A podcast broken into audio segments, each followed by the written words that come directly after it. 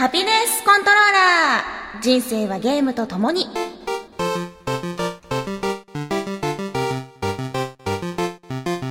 この番組は FPS から美少女ゲーム、さらには洋ゲーまで、私 DJ みすずの生きる糧となっているゲームについてご紹介。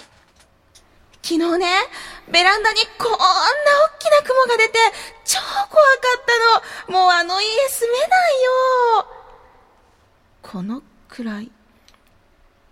ランチャーの内側がないな。そんなちょっと引くくらいのゲーマーである私のお気に入りを次々にご紹介します。たまにはゲーム以外のこともお話しますが、大体が Z して。あ朝まで地球を守っていたら変な夢を見たようだ。ハピネスコントローラーレベル81。30回に1回ぐらいしかしない午前中の収録をしています。そんな感じだよね。うん。ほとんどしないよねはい、眠いですね。お腹空きましたね。ねえキュルキュル言いますね。ちょっとそれは言わせないでください。今日ですね、今朝もここのスタジオに入ったら臭い臭い。多分昨日の夜から締め切ってたんでしょうね。うん。もう、くっさって、でも、なんかね、その、スタジオのすぐ隣で打ち合わせをしている男性二人がいて、明らかに社外の方だったので、くさって言えなくて、小声で、くっせー、くっせーって言ってたら、あの、ディレクターが入ってきて、あ、ごめん、みたいな。もう開けとってよ夏は匂いこもるから。すいません、気がつかずに申し訳ない。で、それからの私の、あの、ファブリーズの連射すごかったよね。40連射ぐらいしたよね。シャシャシャシャシャみたいな。そこまでせんでもぐらいちょってとやました、ね。床が濡れてたから、あの、椅子の上に少し体操座りして乾くの待ってた。濡らさんで濡らさんで。うん、でも次に使う人が私のおかげでね、ちょっと快適な、ね、収録ができると思えばいいじゃないですか。まあ今後、ちゃんと、開けておいてくださいね。はい。私が正直に言うだけでみんなきっと気づいてて言えてないだけだから。ね。はい、ありがとうございます。さてさて、えーっと、ご報告がありまして、いよいよ、ボートレースピットリポーター、独り立ちできることになりました。いやー、嬉しい。デビューから2節行って、で、それでもう、あの、一人で、8レース回せるねってことになって、じゃあ次から一人で頑張ろうってなったんです。あの、ボートレースって1レースから12レースまであるんだけど、その5から12レースをピットのリポートしていくのが私たちの仕事なのね。で、これまでは4レースずつ先輩と分けてやってたんだけれども、まあ、せわしなくこう、たくさんの人に話を聞いてですね、ちゃんと8レース分取れるようになったので、次から、ちゃんと、一人で頑張っていこうと思います。ちょっと親離れというか先輩離れが寂しいけれども、うん。ちゃんと戦力として認められたのが嬉しくて、しっかりと、もう皆さんのね、そのお客様の参考になるようなコメントをちゃんと聞いて、で、ボートレース上のね、売り上げもちゃんと良くなるような、そんな、あの、お話とかがしたいなと思ってます。それで、いっぱい、ちゃんと修行を積んで、もう本当にしっかり一人前だって言われるようになったら、上の方の人に言ってね、平和島とか江戸川とか桐生とか関東の方でもやりたいなって、行ったり来たりしたいなってことを伝えようかなって思ってます。楽しいボートレースピットリポーター。うーん。上達早かったですよね。うん、もともと人と話すのがそんなにね、嫌いじゃないっていうか、ちょっとごめんね、椅子座り直していい？めっちゃギシギシ言うけど。はい。あのー初めての人とか、まあ、ちょっと忙しそうにしてる人にも、すみません、今お話いいですか？って言わなきゃいけないじゃん。うんうんうんでその一歩が踏み出せない人はやっぱりいるらしくって、私なんともないんですよね。結構もうズカズカいけるタイプですね。うん、多分その空気読みすぎる人はダメなんだと思う。気使っちゃう、気使うけど気使いすぎるとでもこっちも仕事だからやらなきゃいけなくて、うんうんもうそこは向こうにも分かってもらう暗黙の了解みたいなそういう前提がやっぱあるんだなと思って、うん本当に忙しそうにしながら作業はしたいんだけれどもちゃんとみんな答えてくれて、うーうんん。先ほどのレースちょっとね何々選手と競ってましたがあのどういったところでちょっとこういうとこ伸ばしたいとかありますか？みたいなそういうのを聞いたりとか。うん。負けた選手にも話を聞くからね。やっぱ気は使うけれどもでもやっぱりお客さんも知りたいじゃない。この選手次どういう走りをしたいのかなとか。だからうん。まあある程度空気を読んである程度空気を読まずに突っ込んでいくみたいなのがねあの割とできたのでまあ、上達が早くできたんじゃないかなと思います。へ怖がっちゃダメだねえ。うんうんうんうん。でもこっから夏だいぶ暑かったりして大変じゃないですか？めっちゃ暑かった。ですよね気温33度、湿度90%。やっぱ海の横ってすごい。照り返しもすごいえー。あ半屋内なんだけれども、半屋内だからこそ風も通らなくて、ーうんうんうん私、ここ数年で一番暑いって感じた。もう、タラタラ汗が出るんよ。うんうんうんももう本当にタラタラ出るんよ。ねもう拭いても拭いてもタラタラ出るんよね。でそしたら、それでも選手のとこに走っていくわけ。遠くにいる選手を、何々選手とか言ってこう呼び止めて、バーって走って、汗だくなんよね。選手の方がさらっとしとんよ。なんかこう、ウェットスーツみたいに着とうのに、私の方が汗かいとんよね。うんで、なんか、あ、暑い中お疲れ様ですとか気を使わせてしまって、なんか普段の私のこの運動のしなさみたいな。なかなか好んで暑いとはいかないですもんねいや、だって、私夏はね、仕事しなかったからね、これまで。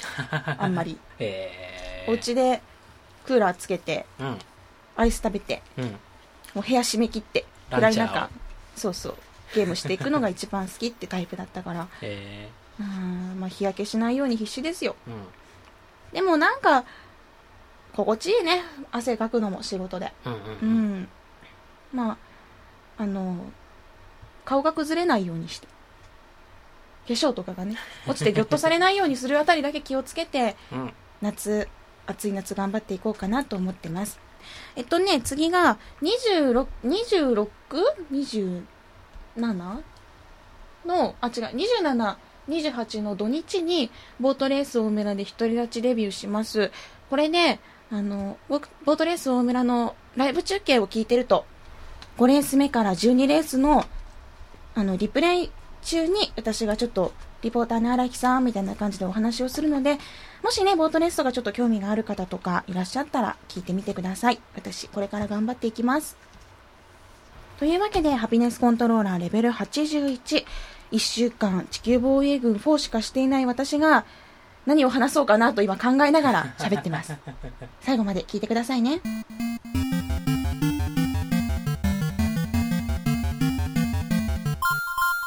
球防衛軍4、すっごく売れてますよ。PS3 版が15 15.4万本おと、えっ、と、360版がなんと2万3000本。おこれはかなりすごいですよね。へー PS3 の方はいろいろもう数字いいのはもう分かってるけれども、360で2.3万本売れたタイトルって、なかなかないですよ。初週売り上げでへ。ーやっぱりたくさんの方が PS2 とかでファンになっていて、で、この4を楽しみにしていたんだなっていうのが分かりました。実際に遊んでみるとすっごく楽しいです。もう、待ち望んでいた地球防衛軍はこれだと。アホっぽさもそのままに、いいところは洗練されて、B 級感は落ちず、もう、あ、これがやりたかったんだって。特にこう、超新しくなってる斬新なものとかはないんだけれども、もうこの心地よさ、B 級感っていうか、もう B 級とも言えないんじゃないのっていうぐらいのいい出来ですね。いい B 級。これは B 級の中での、B 級の中の S 級だね。うんななんかわかんないな だから、あれだよ、B 級グルメグランプリとかでうん1位取っちゃうような感じのああなる B ほど級。うんもうせすごいこう、選ばれし B 級なんよ。本当にいいゲームです。じゃあちょっとですね、地球防衛軍4についてたくさんのツイート、あとメッセージが来ているので、少しここで紹介したいと思います。まずは、ニンニンさんからのメッセージです。みすずさん、こんにちは。地球防衛軍4を開始しました。相変わらずボリューム満点で、難易度ノーマル、陛下はレンジャーで13時間ほど進めてみましたが、まだエンディングまで到達できておりません。これで難易度がハード、ハーデスト、インフェルノ、陛下がウィングダイバー、エアレイダー、フェンサーとクリアしなければならないと考えると、何時間プレイすればいいやら気が遠くなりそうです。現時点で気になったことは、1、壊せないものが多い。強力な武器が出ていないことも原因かもしれませんが、これまでのシリーズと違って大きな建物はランチャーを何発命中させても壊れなくなっています。これまであらゆるものをボッコンボッコン破壊してきたことと比べて、えちょっと鬱陶しく感じてしまいました。2、赤アリ、ドラゴンの噛みつきと新しい雲、レタリウスの引き寄せ攻撃が身動きがままならなくなるのでうざい。分かっているなら攻撃を受けないように対処しろと言われればそれまでですが、ダウンから起き上がりまでの硬直時間もこれまでより長くなっているような気がします。3つ目、武器のアイテムの出が悪すぎ。これまでも欲しい武器がなかなか出ないということはありましたが、4ではそもそも武器アイテムそのものがほとんど出てこないように思います。入手できてもダブってしまうこともあるので、なかなかニューウェポンが手に入りません。高難易度で遊べば多く出現するといいんですが、自分はまだ試していませんが、オンコープの評判もいいようで今から楽しみです。コストパフォーマンスという点では他に並ぶものはないんではないでしょうか。まだまだ長く楽しめそうです。以上、コーヒーギフトは AGF、AGF、ツールドフランス略して TDF、TDF、現金自動預け払い機 ATM、ATM、電子文書といえば PDF、PDF、おっさんらしくダジャレで締めてみたニンニンアウトという EDF 単位のね、ニンニンさんからのメッセージです。PDF ってさ、うっかりリンク踏むとめっちゃうざいよね。調べ物してて、ね、もう、いや、ちゃんと見ればわかるんだけれども、うん、あの、カッコで PDF って書いてあるから。カッコで PDF って絶対書いてほしい書いてあるけど、なんかね、見てないんだよ。それで踏んじゃうと、めっちゃ重い PDF ファイルとか読み込み始めて、重い重いみたいな。もういいよってなっちゃう。あの、PDF のね、トラップはちょっとググってる時によくあるので、怖いよなって思いました。えー、地球防衛軍4、私はですね、えー、難易度ハードで最初からやってまして、陛下はレンジャーです。ウィングダイバーも試してみたんですけど、まあね、とりあえずクリアするにはレンジャーが一番かなということで、あと、ミアンのね、フィアデコイランチャーを使いたくて、特典のね、それでレンジャーやってみたんですけれども、今が40面ぐらいかな結構長いですね。相変わらず長いですね。まだまだあるんでしょうね。うん。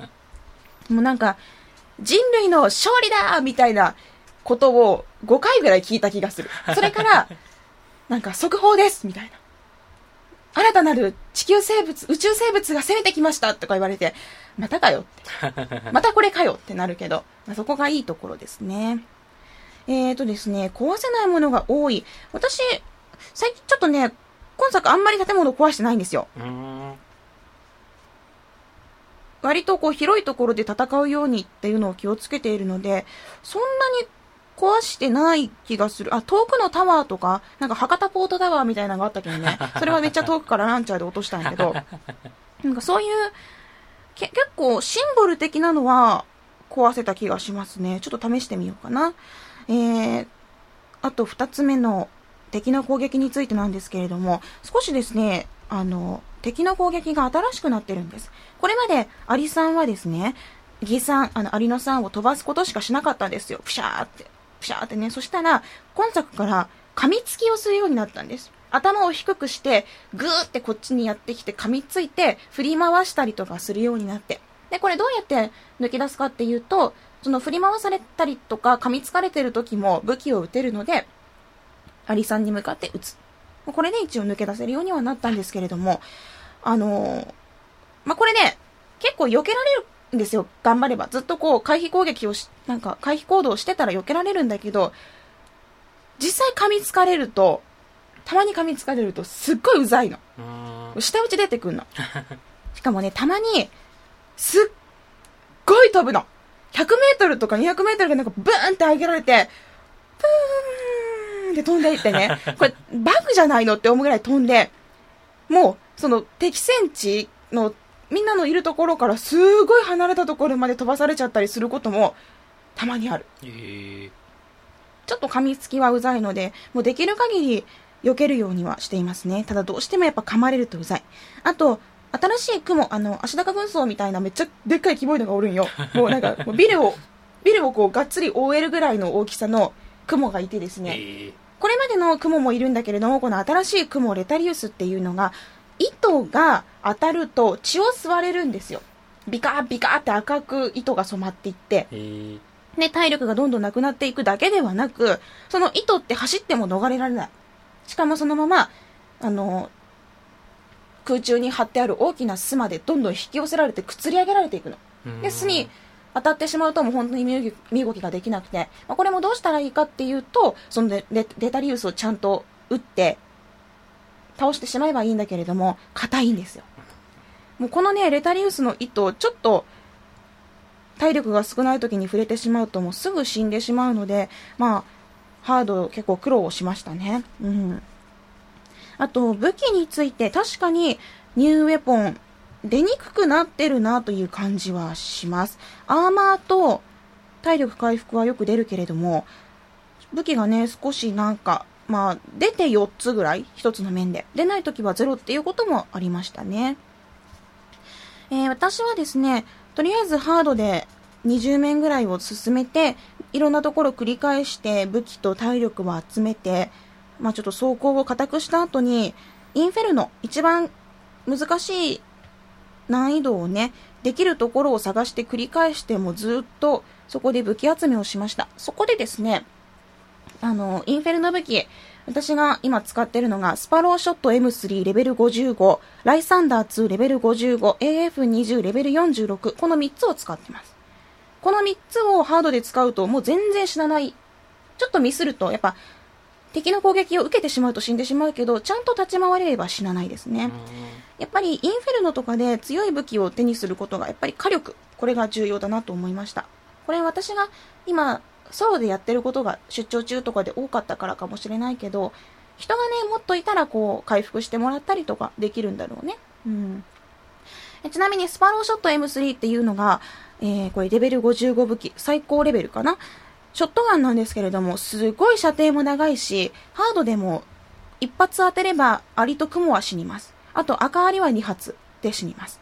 ライサンダー2、これスナイパーライフルレベル55です。ライサンダー2は、あの、輸送船とか、あの、でっかいフォーリナーとかも2発撃てば落ちます。一発の威力が2300あるんですよね。で、AF20、これはアサルトライフルなんですけど、まあ、リロードも早いし、一発一発のね、重さもあるし、とりあえず囲まれた時とかはこれで対処をしています。あと火炎砲とかも使うかな。レベル55だったかな。あの、洞窟の中とかで、あちょっとランチャーとか使いづらいところで火炎放射器で汚物を消毒したりとかはしてますね。今作はランチャー系をほとんど使ってないです。ショットガンとスナイパーライフルとアサルトライフル、これで結構立ち回れるなと思いました。やっぱり、インフェルノを繰り返すこのスリルっていうのが本当に面白いんです。ギリギリクリアできるインフェルノの面を探してですね、一生懸命やるけれども、もう敵の攻撃3回ぐらい受けたら死んじゃうんですよ。今、アーマーが870とかだかなまあ、あんまりそこまで増やしてないんだけど。で、それでね、一生懸命敵を殲滅して、武器が出たからって一生懸命拾いに行くじゃん。そこで、そこで攻撃受けて死んじゃって、ああ、また一からか、になったりとか、うん。結構、あの、スリルがあって、まあ、そこも楽しめますね。そうだな、これからやりたいことは、とりあえず、いい武器はだいぶ揃ったので、アーマーを増やすために、イージーモードで、どんどん面を繰り返していこうかなって思います。アーマー1000あればだいぶ違うと思うんですよね。本当に面白くなってますよ。あの、ニンニンさんも楽しんでいらっしゃるようですが、オンコープとかもね、ぜひ、あの、試してみてください。コストパフォーマンスの面においてすごくいいソフトだと思います。えー、そして地球防衛軍4に関するツイートですが、超高校級のシックスさん。臨場感があってわらわらなベータを戦術機で殲滅する EDF 風なマブラブゲー面白そう。確かにマブラブと EDF ちょっと似てますね。宇宙から来た、ね、宇宙外生命体が地上、地下から攻めてくるみたいな。ボッコンボッコン出てくるってちょっと似たようなところは確かにあるなと思いました。いいですね。マブラブ EDF。PC 版とかで出たら、モッドとかでやる人いそうだよね。うーん、確かにちょっといいなって思いました。五平さん、EDF4 届いた。開封したら驚きのリバーシブルジャケットだった。4平価分あるのかな？私はウィングダイバーでした。いい胸だ。実は、そうなんです。あの、パッケージの裏をパカって開けると、ジャケットの紙がね、リバーシブルになってて。で、その、それが、絵柄が4種類あるんです。レンジャー、ウィングダイバー、えっと、エアレイダーに、あれ。あれだよ。フェンサー。フェンサーちょっと影薄かったね。フェンサー。この4つがありまして、私当たりだったんですよ。ウィングダイバあ、そう。五平さんと一緒。何が当たりかっていうと、パイパイが、おおっぱいがこう、パイーンって出てまして、おまあ、よ4陛下のうちの唯一の女だからね。これ結構当たりかなって思ったんですけど、いい感じにダサいね。当たりって言っても全部ダサいよ。もうだって、普通の、その、ノーマルなパッケージも、ダサい。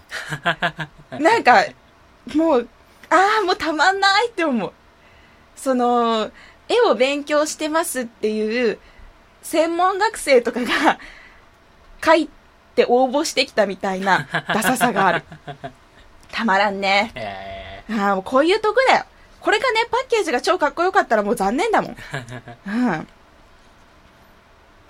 モモンガさん、ハピコン勢の EDF 購入率すごく高くないですか？ノーチェックやったけど買わんとあかん気になってきた。このシリーズは全くやったことがないけど気になってきた。結局買われたんですよね、えーこのシリーズ初めてやけど人気あるのがわかるということで、えー街も結構作り込んでるし牛丼屋とかコンビニもリアルで路地裏とかもしっかり作ってる。その街を虫もろとも爆破するのが快感。まさかと思うけど黒くて素早いあれはおらんよな。おったらもう無理かも。あれはいないです。ー黒くて素早いあれはですね、あの、PS2 の大量地獄というものでたくさん出てくるので、それを見てみられたらいいんじゃないでしょうか。あの、巨大なあれがですね、女の子にね、ゾワゾワこう、ま、どんどん這い上がってくるという、世にも恐ろしいゲームがありまして、え、それ Z18。いやいや、違ったはず。うん、そんなんじゃないよ。大量地獄っていうのが。で、後ろに、ゾワゾワゾワゾワってずっと字が出てるんやけど、ああ、気持ち悪い。あの、ググったらね、記述できるからちょっと見てほしいね。うん。そう、今回は街が作り込みがすごいです。例えば、カフェ。カフェにはね、ちゃんと、あの、店内が書き込んであって見えるんですよ。あ、おしゃれな店内やな、みたいな。で、ショーウィンドウにいろんなものが並んでるし、あと、看板が出てて、ランチセットみたいなのが手書きで書いてあるんですね。街の作り込みがかなりすごいです。あの、寿司屋だったり、牛丼屋、あと、うどん、蕎麦屋とか、まあそういうのをですね、しっかりとこう、店内まで作ってあるのはかなり楽しい。まあ、あの、シリーズ、なんていうのかな、その種類は少なくて、結構同じ店が何個も並んでるんだけれども、でもそれでもね、これまでのよりも断然パワーアップをしているので、臨場感っていうのはかなり上がってますね。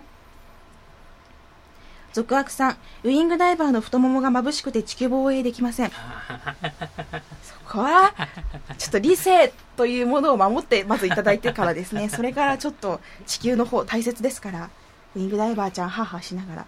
可愛いんだけどね、ウィングダイバー。わかる。うん。ぜひぜひ遊んでみてほしい。しっかりと。えーっと。代表さん、EDF4 買いました。箱版の方がパッケージの減りが早かったような気がしたけれど、まさかハピコン効果？いえ、入荷がないだけです。それはお店の入荷がないだけです。残念ですが。でも、でもですよ、初週2.3万本ってほんとすごい。よう頑張った。うん、嬉しいです。こんなにね、あの、アクティブユーザーがいたんだってことが、嬉しくてたまらない。うん。白熊さん、EDF をやりながらようやくレベル80視聴。EDF4 はいい意味で何も変わっていないのが素晴らしい。前作もそうだったけど、巨大な UFO、そして空を覆い尽くす量の飛行兵器は圧巻です。絵の綺麗さよりも量を出す性能の振り方は、えー他のタイトルでもやってみてほしい感じ。そう、リアルさを抑えながら、あのーもう写実的ではない。こうんうリアルではない。まあ、キモいよ、虫。相当キモくなっとうよ。これまでよりも、え？って思うけど、雲の裏側とかゲってなるけど、でもね、そんな超リアルとかじゃなくて、もうとにかく数を出すの。何十匹も。えー100匹近い量をダーッと。それうちもね、あんましなくなったしね、本当に、あのやっぱこれが EDF だなーって思いました。エビゴロウさん、地球防衛軍4の360版、特にメンバーシップ付きが売り切れている光景に涙したユーザーは私だけではないはず。私、甲殻類食べると死んじゃうんだけどさ、エビが出てきたらちょっと気絶するかもしんない。EDF、これから先、エビ科に出たらちょっとやばいな。うわってなる。でも、エビゴロウさんのこと全然嫌いじゃないよ。あの、そういうあれじゃないからね。こう、この名前見てうわってなるとかじゃなくて、全然普通に好きだよ。うん。ラルさん、地球防衛軍4オフミッションを地味なレンジャーでちまちまやってると飽きてくるんで、たまにオンに行ってウィングダイバーで飛び回ってる。うーん、使える武器が出ないなオンのウィングダイバー、うざいやつ多い。火力が強くてね、もうレーザー系のその、一掃するようなやつを空から撃ってくるんやけど、うん私まで飛ぶんよ、バーンって。お前ねって。お前楽しいかもしれんけどねって。あのね、みんなね、地上でね、ちまちま頑張れよよって。そのね、空から撃つのは楽しいかもしれませんし、確かに役立ってますけれども、あの、もろとも吹き飛ばすのはこっちも死ぬんで、ちゃんと武器を選んで、その一人で全部倒すんじゃなくて、みんなでやればいいだけじゃん。あの、こっちもろとも飛ばすなよって突っ込みたくなってしまうよね。うん。そこら辺ちゃんとこう、なんていうの？火力で俺が俺がするんじゃなくて、全員がサポートし合うような、例えばレンジャーだったら回復できる武器とかもあるから、そういうのちょっと一個持ってみるとか、せっかくコープだったらそういうのした方がいいよ。ドッカンドッカンするのはソロでやれよって思う。思わん？もうね、ちょっとね、いや、味方に吹き飛ばされるとね、しかもそれが何度も続くとめっちゃイラってする。こいつなんなんこいつ？一人でやれよって思うから。まあ、こんな感じで地球防衛軍4楽しんでいる方がたくさんいらっしゃいます。今作は隊員がめっちゃ喋ります。3よりもめっちゃ喋ります。歌います。歌うんですよ。もう独自の歌を何種類かあってですね、歌いながらやってて、あと死亡フラグも立ちまくりです。もうビンビン立ってます。すごいの。この戦いが終わったら、あの子に告白するんだとか、おいお前あの店行ったのか？その話は後だとかね、もうこの後はないのにとか、すごい思っちゃう。そういう、あと、明日の飯が食いたいかなら今日生き残れみたいなことを隊長さんが言ってるんやけど、あの、その面が終わる頃、味方の、こう、レーダーが誰もいなくなってる。ああ、みんな死んだんやなって。地球防衛軍4はですね、シリーズを全く遊んだことがないという方でも本当に楽しめると思うので、もしもうこういう頭使わないのがやりたいっていう方、ちょっとね、疲れちゃうよね。RPG とかアドベンチャーとかずっとやってると疲れちゃうから、もうこういう風に何も考えずどっかんどっかん打ちまくるやつをちょっとやってみたらいいんじゃないでしょうか。ぜひ皆さんも遊んでみてください。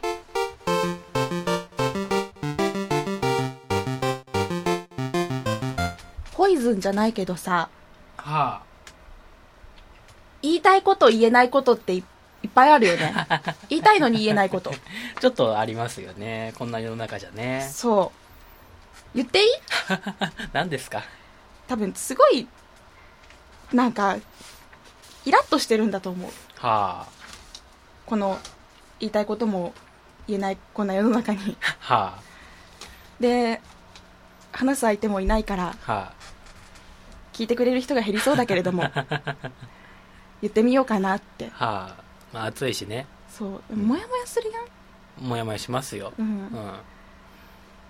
女子会 女子会お前ら女子って年齢じゃねえだろって思うよね。もうね、もうね、いつまでさ、女の子ぶってんのみたいな。なガキじゃないんだからって。女性やろって。ね？思うわけ。まあまあまあまあ。もうさ、もうなんか女子って言っときゃ女が喜ぶみたいな、そういう店のさ、あの、あれもあるんやろね、女子会プランとか用意して。全然女子じゃないのが集まっとうやん。私24やけど、もういい加減女子って言えないよ。言わないよ、恥ずかしくて。恥ずかしいよ、そんな自分が女子とか。なんかだから、ね、なんか、他の人がゲーマー女子とか言ってくれるのは嬉しいよ。うん。あの、360女子の荒木みすずさんですとか言ってくれるのはすごく、あ、そんな、ね、よく女の子って、360大好きな女性のとか言われてないから、あ、よかったとか思うけれども、自分では言わないよね。女子会行ってくるとか、いやいやいや、いやいやいや、みたいな。あの、こういう女子会なら見たいっていうのであれば、女の文と書いた女子の方、あの、立場のある、地位のある女性の、すごいこう、そういう高貴な女子会なら見てみたい。突っ込みたいやろ、普段。うん。あなたば、なんかほら、あれでしょ、はい結構、ラブ FM のさ、こう、なんかページとか作っててさ、絶対女子会とかのあるやろ、ありますね。なんか、ん？って思うやろ、絶対い。やいや、僕は何も感じてませんよ。そう何をおっしゃいますやら。これが言いたいことも言えない人だよ。これが言いたいこと言えない人言って。ることが分かんないです、僕。あ、本当？あいや、もう、女子ってもうさ、そんな、夢見る少女じゃいられないんだよ。相川七瀬の方が絶対大人だよ。当時の。あはうんあ。いい加減にしてほしいよねうん。自覚しろっていう。お前らは立派な大人だと。いい加減ね、少女分なと。しっかりしろと。うん。夢ばっか見んなと。言いたくなる。もうこれがさ、こういうのが周りにいっぱいおるわけよ。突っ込めんの突っ込めんわけよ。うん、なんか周りで、私今度女女子会行ってくるんだみたいなのをうんとか結構あって女子じゃねえだろうってい思ってるけど言わない。私外面いいもん。結構、みんなから割と、あの、後輩ちゃんとかも、うん。あの、面倒見がいいみたいに言ってくれたりとか、うんまあうん、そんな、そんなこと言わないもん、私。うん外ではあとね、あれね、ドキュンネームね。キラキラネームとか言い換えとるけどね、キラキラっていうかもうね、ドロドロだよ、あんな。ドキュンネームだよ。言い換えんなっていう。はアホみたいな名前つけやがってさ、ペットじゃないっちゃけん。よう考えてみ。はい、じゃあ私、じゃあ、ショコラちゃん。ショコラちゃん24歳。あ。こんにちは、ショコラちゃんです。はい、こんにちは、ショコラです。じゃあ、30歳になりました。こんにちは、ショコラです。じゃあ、40歳になりました。親になりました。母親ですって。お母さんもお名前は、あ、ショコラです。みたいな。もうね、もうね、犬とか勝手につけてほしい、そういうの。あのね、人の名前っていうのは、そういう珍しさとかじゃないの。その人を表すものなの。わかる？はい。大輔いい名前じゃん。ありがとうございます。よくある名前だけれども、いだからこそ漢字とかもわかりやすくて、うん。訂正しなくていいじゃん。あ、うんこの字ですか？って言われて、そうですよって言えるじゃん。うんうん私もみすずですよって言ったら、美しい鈴ですか？って言われて、まあ、そうですよって言えるじゃん。うんうんどんな字書くんですか？みたいな。でさっきのショコラで言うとさ、ちょっと本当におったら嫌やけん。うんあ例えばバレーションのショーと、古いの子と、ラは裸のラですみたいなことをいちいち説明するのが、もう、あってみ？うん。嫌やろ。うん。なんか特攻服の後ろに書いてある感じです、そうそうそう。もうね、そのセンスなんだよ。うん。まあ、よく、もうこれね、最近本当に多いからね、リスナーさんにもいるかもしれなくて申し訳ないんだけれども、うん私は大嫌いなんですよ。うん。人の名前は遊びじゃなくて、じゃあそれにね、意味をつけてるとか言うかもしれないけれども、いや、私はこういう風に光り輝いてほしくてとか、あるかもしれないけれども、なんかそんなに遊びを加えるもんじゃないうん。よね。シンプルがいいとかじゃない。ただ、その人を表すのに分かりやすくて、呼びやすくて、人に伝わりやすい。覚えてもらえる。変だから覚えてもらえるっていうのは、変なんだよ。うん。うん。っていうのとか、でもね、本当に多いんだよ。もうこれは、私の方がセンスが古いのかもしれないね。だって、名付け本とか今ひどいんでしょ？うん。なんか、もう、そのランキングから違うみたいですね。そうなんよね。もう、もうなんか、普通にさ、ゆかりちゃんとかさ、かおりちゃんとかさ、ゆうきくんとかさ、そういうのが、可愛いよね。うん。うんまあでも実際子供生まれてみたら、あもうよそより可愛い名前つけたいって思うかもしれないですけどね。うん、まず自分の顔と、相手の旦那の顔と子供の顔をよく見て考えるかな。うーん、うーん、うーん、ジュリアって顔じゃないな、みたいな。ちゃんと考えるかな、私、そこら辺の。あとは、まあ、これは、おあれだな。リア充が嫌いっていうのは多分、もう、なんか、あれなんだろうね。うん。自分が違う世界にいるのがなんか、キモく見えるみたいな。リア充ってなんか存在が不潔。なんかもう存在、なんか、えー？そのその人が不潔っていうか、存在、もうリア充っていうものが不潔。汚い、なんか。汚い。もう、なんか、いや、男女いっぱいで、宅飲みとか、ああ、もう不純異性行為やって思うし、男女いっぱいでカラオケとか、なんかこう、サークルとか、もうね、不潔。不潔よひがんでるだけじゃないですか。違います。私そんな世界全然羨ましくないし、触りたくもない。羨ましいんだ触れたくない。あそう？うん。あとは、一番もう最近、言いたくても言えないことがあったんですよ。いや、言ってましたけれども、ソーシャルゲームがめっちゃ嫌いなんですよ。な、もうね、嘆かわしい。あれをゲームと呼ばないで、ただのクリックプログラムなわけ。うん。それがね、どんなに長い年月をかけた、そして莫大な資金をかけた、超大作を作ろうと、みんなの愛とか、ね、汗とか、そういうものをたくさん詰め込んだゲームが一般に売れなくて、もう、もうさ、子供でも猿でもできるような ポチポチ押すだけの、ね、触ってればどうにかなるだけのゲームがね、一般的に売受け入れられてるわけですよ。はそれが暇つぶしレベルじゃなくて、暇つぶしを超えたレベルで遊んでる人が多いのがすごく寂しい。あ。うーん。暇つぶしだったらまだいいよ。電車の中で、じゃあ20分乗ってるから少ししようみたいな。そんなん私も昔から、もう携帯持ち始めた中学の頃からテトリスとかやってましたよ、アプリで。うん。そんなの全然いいんだけれども、その枠を超えてしまって、で、それで、あの、業者の方も、課金目的で、もうただ金を吸い取ることしか考えていない、終わりのないゲームを作ってるじゃない。ゴールなんてソーシャルゲームないんですよ。ひたすら課金させて、もう、飽きるまで自己満足。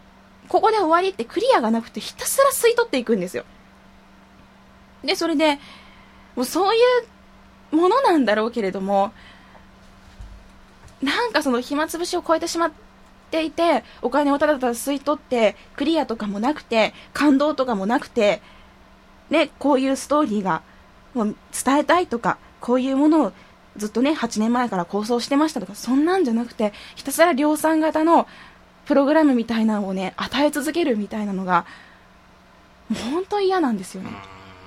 嘆かわしい。そんなんがゲームとか思われたくないし、なんか、うん、多分、古いんだろうね、私が。それはわかる。わかってるけれども、もう受け入れられないっていうところで、アレルギーなんだろうなって思ってます。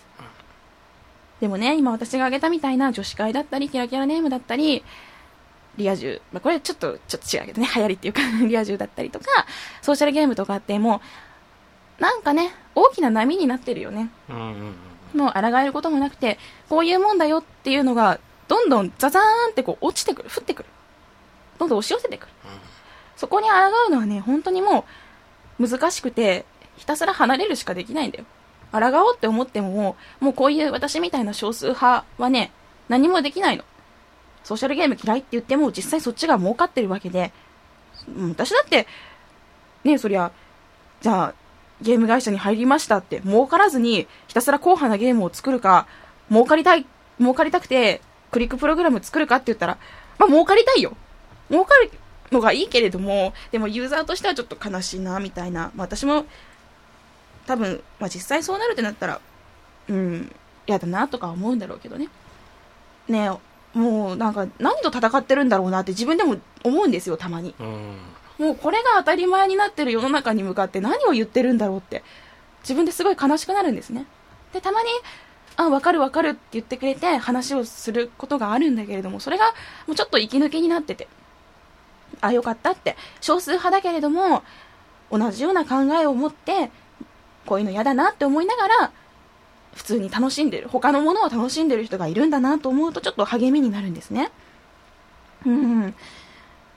なんかもう、ね、生きづらいよね。うん。否定っていうか、別に否定的なんでも嫌いなわけじゃないけれども、あんまりにもこう私みたいに、やだやだって言ってると本当に生きづらいよなって思う。うん。ただ一応我慢とかはしてるし、まあ、その、誰彼構わず、例えばキラキラネームの子を見て、え、変な名前とか言うような、そんなね、あの、空気読まないことはしないし、あ、なんか、覚え、ね、なんかこう、いい名前ですねとは言わないけれども、可愛い響きですねとかは言うし、うん。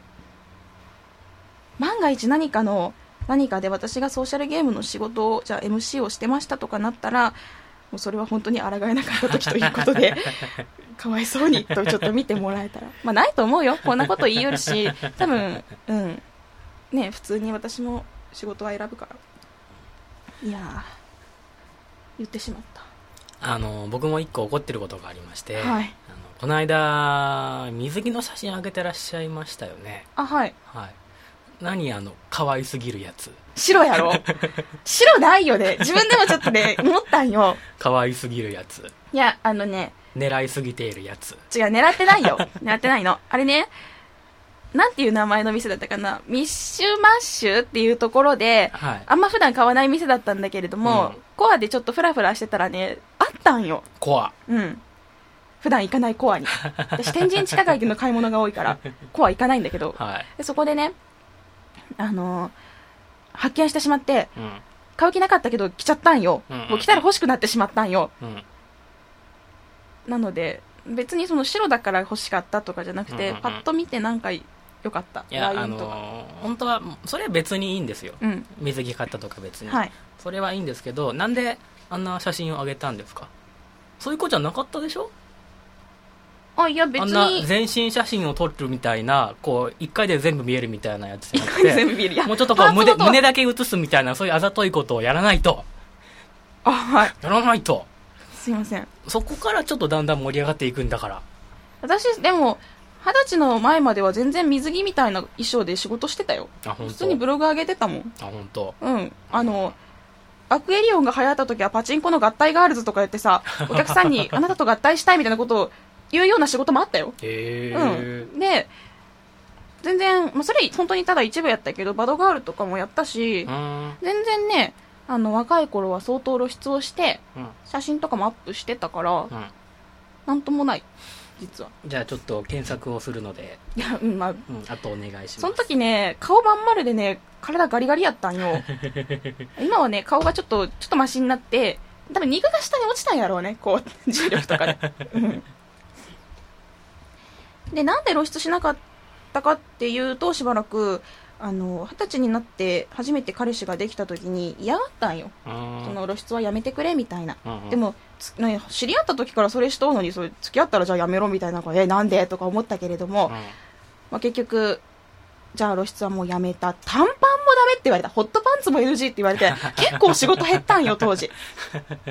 でめっちゃ収入減ってうわどうしようってなった時に喋りを上手くなるしかないって。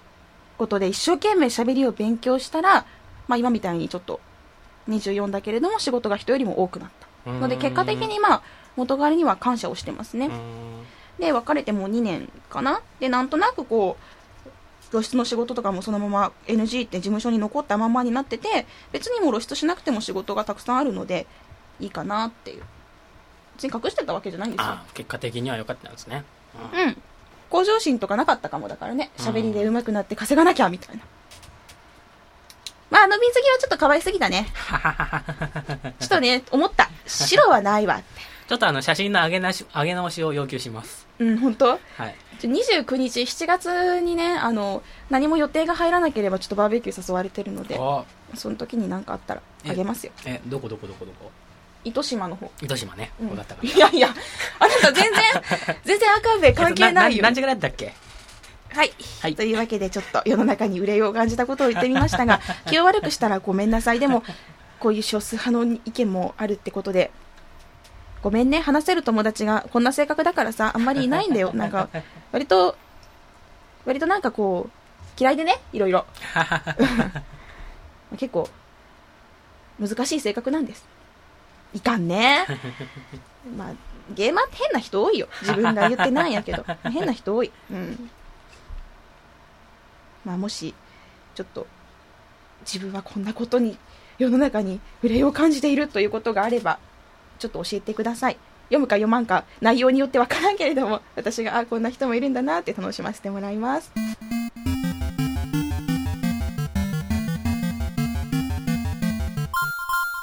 それでは皆さんからいただいたメッセージ紹介したいと思います。まずはナビーさんからです。ミスダさん、杉本さん、こんばんは。今回は真面目なメッセージです。自分のツイッターで1年くらい前とか何をつぶやいていたかなとなんとなく振り返って見ていたんですが、Xbox 360や日本マイクロソフトを応援する気持ちはあるものの、いろいろなことに不満を感じて、結構厳しいことをツイートしていたなと思ってしまいました。ツイートしていたその時は、そんなにひどい言い方をしたつもりではなかったんですが、時間を置いて改めて、えー客観的に自分のツイートを見ると、これ、マイクロソフトの人が見たとしたらショック受けるかもなーって、ちょっと反省してしまいました。今後はツイッター、フェイスブックなどでゲームメーカーさんにコメントを残すときは、日本マイクロソフトだけでなく、応援したいメーカーさんには受け取って喜んでもらえるようなメッセージを送りたいなと思いました。応援したい思いが強くても見える形として届けないと伝わりませんからね。ということです。ナビさんちゃんとねメーカーさんとかにそのメッセージを届けるっていうのは本当にいいことだと思います。赤兵衛の中にねいて思ったのはやっぱりハガキとか送ってくれる人すごく嬉しい。そのメールとかで作品を遊んで感想を送ってくれるのは本当に嬉しかったです。中には本当に厳しいこともありましたこういうところがダメだって言われたこともあったけれども逆にそっちの方が嬉しかったですよあの、信者みたいなのももちろん欲しいけれども、やっぱ冷静な目線で、あの、遊んでくれて、冷静に評価してくれる人もやっぱり欲しい。どっちも欲しい。で、厳しいこととかも、ユーザーであって、お金をね、払ってるわけじゃん。言っていいんじゃないかなと思うんですよ。私も、その、やっぱユーザーであって、で、向こうが、向こうもね、その、出してあげてるわけじゃん。出してやってる、買ってやってるの、もうちょっと言い方嫌だけれども、そういうバランスがあるじゃん。だから、全然、出す方も、いや、自分はこういうのを出したいんだって押し付けてもいいと思うし、受け取る方もこんないらねえよって言っちゃう権利はあると思うんだよね。うん。お互いがいないと成り立たないことだから、どっちかがね、気遣いすぎるんじゃなくって、クソゲーって書いたらクソゲーって言っていいと思うし、まあ、でもその代わりに、こういうところがダメだった、こういう風にしてほしいっていうちゃんと要望を出すんであれば、で、ナビーさんそういうところをしっかりなんかね、できそうな方っていうかもされてるんだろうしね。それだったら本当に嬉しいんじゃないかなって思いました。私も、ね、セガブースとかでずっと仕事してるけれども、ライズ・オブ・ナイトメアとか面白くなかったって、ちょっとなんか微妙だったみたいなことをブログに書いたら、次の時にそのセガブースの人からありがとうございましたって案内意見書いてくれて、すごくね、あの、レビューとかも少ない中嬉しかったです、参考にしますとか言ってくれて、うん、やっぱ正直な言葉も本当に聞きたいなと思いますよ。ナビーさんも、ね、これからいろんなメーカーを応援したいということで、本当にゲーム好きな方なんですよ。もう、すごく支えたいって思いとかを感じるので、そういったところ、全然そのまま愛をぶつけていいんじゃないでしょうか。それでは先週いただいたメッセージ、ボブ山田さんからの、えゲーム紹介のメッセージ読んでみたいと思います。今日は最近クリアしてとても印象深かったゲームの感想をお送りします。そのゲームの名前はリメンバーミーです。カプコンから発売された 3D アクションアドベンチャーですが、海外の開発会社が制作したためか、PC、PS3、Xbox 360ともに日本未発売です。舞台は2084年のネオパリ。記憶がデジタル化され、売買交換できるほどに発達した社会。人々は記憶を一つの大企業に管理されながらも、その便利さを享受していました。確かに亡くした家族の温かい思い出に浸るおばあさんなど、記憶を埋め込むことで幸せを感じることができる人が多いのも事実です。しかし一方で、そんな管理社会に反抗する人々がいました。それが記憶を盗んだり、操ったりする記憶ハンターたちです。主人公である、な、ニリン？ナイリン？ニリン？NILIN。主人公も、そんな記憶ハンターの中で優秀な一人だったりするんですが、ある時とわ囚われの身となって記憶をすべて奪われてしまいます。彼女は謎の声に導かれるようにして、命からがら囚われた場所から脱出し、記憶を取り戻すために戦うというストーリーです。記憶のデジタル化売買交換といえばですね、海馬という大好きなアニメがあって DVD ボックス、ちょっとレアな、持ってるんですけれども、ちょっと後から、今度、ちょっと今日時間ないけど、今度話そう。えー、じゃ続き読みますね。オープンワールドではなく、エピソードごとに訪れる建物や地域を壁などの複雑な地形を乗り越えながら敵を倒したり、謎やパズルを解いたりして目的地を目指して進むことで物語を展開させていくことになります。ネオパリの風景も未来都市でありながら、現代のパリを感じさせる美しさで、まさに未来のパリを再現したのではという雰囲気を感じられます。キャラクターも主人公をはじめ敵も味方もスタイリッシュでかっこいいキャラクターばかりです。おまけモードでキャラクターやロボットの 3D モデルをじっくりと観察できるのが楽しいですね。ストーリー後半に現れるジャックスという熊型ロボットが、えー、過去パンダ型ロボットが決して必ずしも可愛い造形ではないんですが、ハードな物語に一つの清涼剤となってだんだん可愛く見えてきます。ゲームとして特徴的で魅力的なシステムが、記憶ハンターらしく人の記憶を操れるというもの。これいいですね。例えば、えー、ロックされたドアを解錠している敵の記憶とシンクロすることで自分も開けられるようになったり、といった風に、記憶を使ってステージのギミックを解く手段が用意されているとのことです。えー、さらにはもう一つ紹介されてますね。記憶を操るということで最も面白いシステムとして、メモリーのリミックス。これは相手の記憶に干渉して記憶そのものを変えてしまい、結果として現実の相手の行動を変化させてしまうということができる特殊能力です。面白い。すごいね。記憶を操れるっていうのは本当に私大好きなんですけれども、ちょっと楽しそうだなって思ってしまいました。えー、少しですね、住本 D と私のその記憶に対するメッセージがあったんですが、辛すぎるのであなた後で読んでください。うん。いやー、面白そうなゲームなんですけれども、これ、だって、ボムヤマナさん、いつも海外版買ってるけど、え、どうせ英語わかる人なんでしょ？だって記憶とかそれも、英語わからないと絶対わかんないよ。うーん。なんか100%は楽しめなさそうですね。う。うんん。だってストーリーって何が何やらってなっちゃうもん。でもすごい楽しそう。これ、ねあの、ローカライズされないのかな、うんこんなにいいコンセプト、私こんなにキュンとくるのなかなかないよ。えーとね、日本語は全く使われてないけど、進行は次に進むところに黄色い印が表示されます。だって。あと、謎解きもしばらく迷っていたら、方向キーの下を押してヒントを表示できるようになります。だって。多分ヒント出してもそれが読めないけれどもね。今のところ翻訳とか攻略サイトの情報も少なく、みすずさんに楽しんでもらうのは難しいかもしれません。と。そうですね。英語がわかればいいんですが。うん。でもこんなに楽しそうなゲームがあるなんて初めて知りました。翻訳サイトができれば、翻訳ウィキができれば私も遊べるようになるので、ちょっと、こうやってここで紹介して遊んでくれる人が、英語堪能な方がね、遊んでくれることをちょっと心待ちにしています。じゃあ最後のメッセージにしようかな。はじめましての深夜門さんです。はじめまして、ポッドキャストで岐阜で聞いてますよ。お、岐阜って私初めて見たかも。マインクラフト好きなおっさんゲーマーです。みんなでマインクラフト楽しそうです。提案ですが、出身地の有名な建物を作るのはいかがでしょうか？岐阜出身の私は岐阜城下白川郷の合掌造りですね。ハピコンワールドみんなで作りましょうということです。えーまず、はじめましての深夜門さんありがとうございます。やっぱりマインクラフトちょっといいね。いいうん反応だね。うんうん。これはやってみようかな。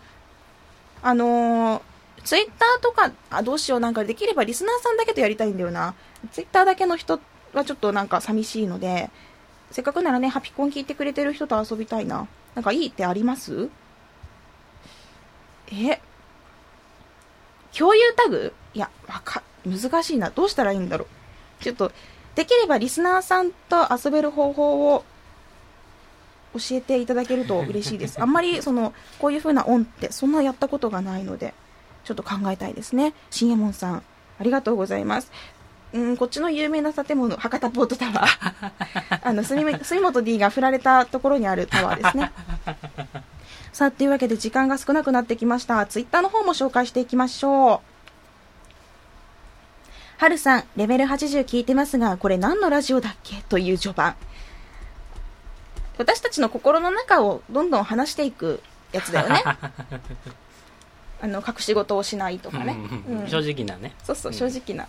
あの、リスナーさんがガーッと減ったりすることもあるかもしれない。そんなね。でも、これ趣味の延長だから、いいの。お友達に話してるような感覚でやってるから。ね？はいあの、フライデ話もそうだったよね。はい。はい。そうです、そうです。はい、はい。こちら、こちら。はい。日輪丸さん。ウェーイやっと実績が1万に、しかもグダグダと、切り板的な。切り板気持ちいいですよね。じゃあ次が、11111か、まあ、2万ですかね。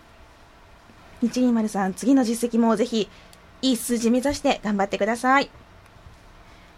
三石豊丸さん、みんなが地球を防衛しているとき、私めは車を買わざるを得ないので新作ゲームができずに辛い。え、でもリアルフォルツァできるじゃん。あ、それよりもあの、リアルバーンアウトとかの方がいいな。即廃車になるよね。あの、私、多分運転できないんですよね。爆発系のレースゲームが好きだから。あと、エビゴロウさんとラブゲーさんがですね、ミスズっていうお好み焼きやミスズコーヒーっていうところでちょっとコーヒー飲まれているようですね。福岡はミスズの社だっけあるよね、西鉄のとこに。うん、あ私住みたいっていつも思うけれども。ミスズって結構ね、見かける。嬉しくなる。ピオリさん。ビール飲みながら子供たちにキネクトパーティーやらせてそれを眺めてるだけで実績がもりもり増えていく。そうか、これが最高の休日か。いいですね。お子様は楽しんでてこっちも実績が増えてラッキーみたいな。いいなぁバイオリベのね、あの、私が怖い、救難信号ガタガタガタガタのやつ。あれちゃんと攻略方法を教えてもらいました。えー例えば、白熊さん、バイオリベ UE のサンボス通称メーデーさん、メーデー、メーデーって言うんだけど、メーデーさんは声に惑わされずに戦うしかないと。小さい頭が弱点で、あと窓枠をね、こう、行ったり来たりしながら飛び越えながら攻撃するのも有効ですとか、あの、モモンガさんやボンクラケンさん、あと、サガオ Z さんも教えてくださっています。頑張って、うん、怖いなあ 誰かやってくんないかな、本当本当怖いんだけどね。ちょっと、せっかくいただいた皆さんからのアドバイスで頑張ってみたいと思います。あと皆さんがセールでガンガンマイクロソフトポイントを消費している様子がツイッターから伝わりました。私たちってすごい貢献してるよね。ハピコンリスナーの皆さんってすごいよね。私たち結構頑張ってるよ。うん。うん、応援してる。まなぶさん、やっとこさレイジークリア。もちろんイージーで、面白し、もう少し車をいじりたかったな。でも初 FPS がこれでよかった。積みゲーから次は何を崩そうか。初 FPS がレイジー、すごくね、あの、ぬるぬるとしたあの感覚、楽しかったんじゃないでしょうか。ぜひぜひ他のゲームも楽しいので、ハピコンとかね、他の皆さんのあのおすすめ情報とか参考にしながら遊んでください。さあ、というわけで皆さんからいただいたツイートやメッセージしっかり全部読んでいます。これからもゲームの情報皆さん何でも教えてくださいね。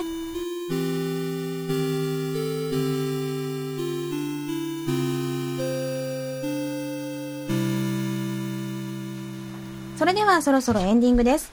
番組の最新情報はラブ f m のウェブサイトからチェックしてください。URL は lovefm.co.jp http コロンスラッシュスラッシュ lovefm.co.jp です。急いでます。ハピコンかスマートフォンからアクセスすると、ポッドキャストのコーナーがありますので、そこからハピネスコントローラーを選択してくださいね。いや、だって時間がないんだって。次のね。うん。メールフォームや私、ミスドのブログへもリンクしていますよ。ツイッターのハッシュタグは、シャープハピコン、シャープ HAPICON。番組に関することをつぶやくときにはぜひ使ってください。ここ絶対誰も聞いてないけんいいと。ということで、今回はここまでです。ハピネスコントローラーレベル81。お相手はミスドでした。また次回をお楽しみに。ハピコンポコン。えあ、10時、いろいろ言ってしまった。Love FM Podcast. ラブ f m のホームページではポッドキャストを配信中スマートフォンやオーディオプレイヤーを使えばいつでもどこでもラブ f m が楽しめますラブ FM.co.jp にアクセスしてくださいね Love FM Podcast.